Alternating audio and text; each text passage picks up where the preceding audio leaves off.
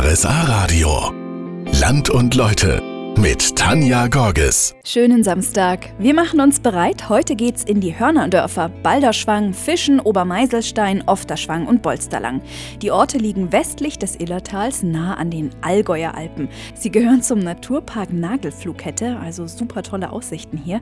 Und wir starten erstmal in Ofterschwang, denn die Gemeinde hat etwas, das keine andere Gemeinde im Oberallgäu hat. Was? Hören Sie gleich. Ich nehme Sie heute mit nach Ofterschwang. Ich finde mal, es ganz wichtig, wenn man irgendwas in der Gemeinde macht, dann sollte man nicht das machen, was die anderen Gemeinden machen.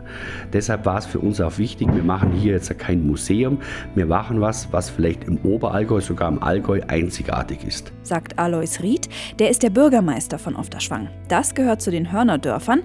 Was Einzigartiges wollten die machen und haben das auch geschafft. Ofterschwang hat ein altes Bauernhaus gekauft, das Busche-Berthe-Haus, und das im letzten Jahr komplett komplett kernsaniert und eben kein Museum draus gemacht, sondern Oft war es üblich früher, dass alte Bauernhäuser ein eigenes Brennrecht hatten und äh, das Brennrecht haben wir jetzt wir auch in dem Haus und produzieren hier äh, heimische Schnäpse aus Obst aus der Region, hauptsächlich aus dem Bodensee und das sind reine Naturprodukte. Wir fügen hier keinen Zucker und keine aromatischen Stoffe und auch ähm, keine Farbstoffe zu, also reines Naturprodukt. Das ist aber nicht alles. Käse und Schinken aus der Region wird im Keller vom Bauernhaus gelagert, genau wie früher. Ist ja schön, wenn man dann so heimische Produkte den Leuten zeigen kann, wie man sowas herstellt oder produziert, weil es geht heute ein bisschen so das Gedankengut verloren.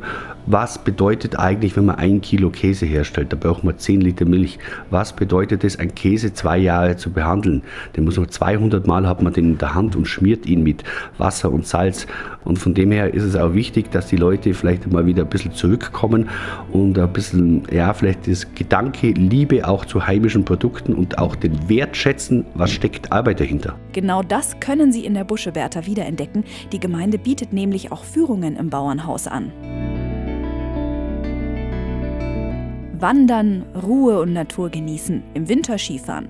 Die Hörnerdörfer bieten schon so einiges an Erlebnissen, findet auch Alois Ried, der Bürgermeister von Ofterschwang. Ich denke auch von den Leuten her, die Hörnerdörfer und das südliche Oberallgäu passt eigentlich wunderbar, wenn man die Leute anschaut die die Tradition noch leben und nicht nur irgendwie so Kunstprodukte sind.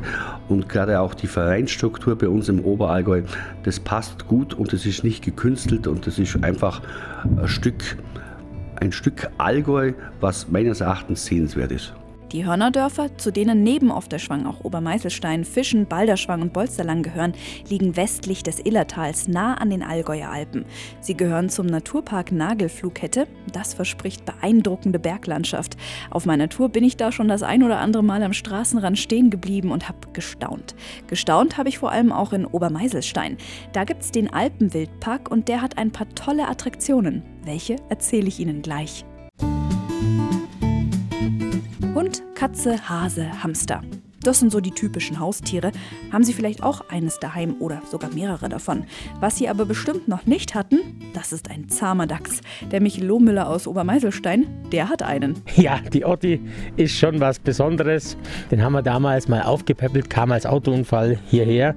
Wir haben ihn ausgewildert ursprünglich, aber sie ist eben im Winter zurückgekehrt. Sie hat quasi das Haus als ihren Bau aufgesucht, weil Dachse im Winter schon gewisse Winterruhe auch halten und dann durfte sie bleiben, hat auch ein eigenes Gehege bekommen. Bei Michel Lohmüller ist das nämlich gar kein Problem. Der leitet den Alpenwildpark in Obermeiselstein. Wenn Besucher kommen, dann freut sich Otti ganz besonders. Lieblingsspeise ist Leberkäse. Das weiß sie natürlich auch, dass sie da immer ihr Leckerli kriegt. Und dann ist sie ganz bereitwillig und bettelt um Leberkäse und lässt sich auch anfassen, auch von Kindern und dergleichen. Ja. Der Knaller. Otti, die zahme Dachsdame. Der Alpenwildpark, der kümmert sich übrigens auch immer wieder um verletzte Wildtiere, vor allem Greifvögel. Die werden hier aufgepäppelt und dann wieder ausgewildert. Gerade macht der Wildpark Herbstpause, zu Weihnachten macht er wieder auf und das bedeutet, ein richtiges Highlight kommt wieder. Darüber sprechen wir gleich. Schneebedeckte Tannen um sie rum, schneegezuckerte Berggipfel. Alles ist ganz leise und friedlich. Plötzlich erscheint zwischen den Bäumen Rotwild. Erst eins, dann zwei, dann vier, fünf, sechs, sieben und sie sind hautnah dabei. Klingt nach einem Märchen.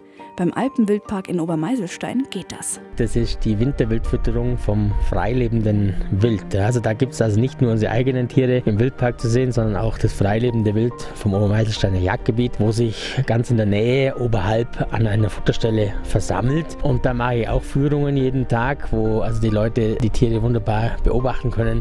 Es kommen jeden Tag um die 50 Stück Rotwild, auch große Hirsche dabei, an diese Futterstelle sagt Michel Lohmüller. Er leitet die Führungen zu der Futterstelle. Für die Besucher und ihn ist es immer wieder ein Erlebnis. Es ist schon ein Unterschied, ob man jetzt in einem Gehege ein zahmes Tier anschaut oder ob man die Tiere wirklich sieht, wenn sie frei aus dem Wald herunterkommen. Ja. Wir kombinieren das immer ein bisschen. Wir schauen uns zuerst das freilebende Wild an und dann machen wir noch einen kurzen Abstecher in den Wildpark, wo die Leute das gleiche Tier dann auch hautnah noch anschauen können. Ja. Danach geht es dann in die Stube zum Aufwärmen und das Erlebte besprechen. Das hat nämlich was Magisches. Rubihorn, Nebelhorn, malerisch im Hintergrund. Davor noch eine wunderschöne Kapelle. Das ist ein beliebtes Fotomotiv für die Allgäu-Fotografen. Vielleicht gehören Sie da ja auch dazu. Es steht in Untermühleck, das ist bei Bolsterlang, das gehört zu den Hörnerdörfern und da sind wir heute unterwegs. Die Kapelle, die da steht, so malerisch auf dem Hügel, ist die St. Wendelins Kapelle aus dem 15. Jahrhundert. Auch Gerhard Sauter, der ist hier Kirchenpfleger, ist davon immer wieder beeindruckt. Ja, zunächst ist es so, dass jedes alte Gebäude, vor allem wenn es so viele Jahrhunderte alt ist, eine Ausstrahlung hat. Die Kapelle war früher Wallfahrtskirche. Da kamen oft viele Hunderte oder vielleicht sogar Tausende Gläubige zur Kapelle. Man musste sogar im Äußeren eine Kanzel anbringen an der Außenwand. Man sieht heute noch die Haken. Also wenn man so eine Geschichte kennt, dann spürt man auch die Ausstrahlung so eines Gebäudes. Das Innere der Kapelle ist seit dem 19. Jahrhundert unverändert. Zeit für die Instandhaltung also. Darum kümmert sich die Kirchengemeinde gerade. Keine leichte Aufgabe. Ja, dazu sind natürlich ganz viele Voruntersuchungen notwendig von Restauratoren und Spezialisten vom Landesamt für Denkmalpflege. Das haben wir alles durchgeführt und die Wertschätzung ist sehr groß, sodass wir auch mit entsprechenden Zuschüssen rechnen dürfen. Es soll also wirklich so erhalten bleiben, wie es vor Jahrhunderten war. Das kostet rund 400.000 Euro. Für eine kleine Pfarrei wie Fischen, zu der auch Untermühleck gehört, eine gewaltige Summe. Aber mit Förderungen und Spenden will die Kirchengemeinde die Kapelle in den kommenden Jahren instand setzen. Egal ob Dorffest oder Gottesdienste, da darf Musik einfach nicht fehlen oft von den Musikvereinen im Allgäu organisiert. So ist es auch in Fischen. Die Musikkapelle ist hier auch richtig aktiv mit 50 Mitgliedern, dann noch die Jugendkapelle und die Ausrangierten. So viele Leute muss man erstmal unter einen Hut bringen. Eine Aufgabe, die Georg Greiner als Vorstand vom Musikverein Fischen gerne macht. So viele Musiker, es sind in der Kapelle, so viele Meinungen gibt es natürlich auch und so viele Geschmäcker gibt es natürlich auch, was die Musik anbelangt. Mir gefällt es, die verschiedenen Meinungen unter einen Hut zu bringen. Das ist manchmal auch eine Herausforderung. Ich finde es sehr, sehr schön, dass da viele Jungmusikanten Musikentinnen und Musikanten nachkommen, die da mit Eifer dabei sind und, und ja wirklich auch schon ganz, ganz toll spielen. Apropos Nachwuchs. Die Ausbildung der jungen Musiker in Fischen funktioniert hier im Vergleich zu früher ziemlich systematisch. Wenn wir bei der heutigen Zeit anfangen, macht die ganze Ausbildung der jungen Musikantinnen und Musikanten übernimmt in Fischen die Bläserschule. Da sind ja Musiklehrer angestellt, die die einzelnen Instrumente unterrichten. Zu meiner Zeit war das ganz anders. Ich habe bei unserem Ehrendirigenten, beim Gerhard Sauter und bei einem früheren Musikkameraden Unterricht gehabt. Es ging alles privat vonstatten in Privaträumen und war natürlich ganz anders gegliedert, wie es heute ist. Die Musikkapelle Fischen können Sie übrigens zusammen mit dem Männergesangsverein am ersten Weihnachtsfeiertag in der Kirche in Fischen hören.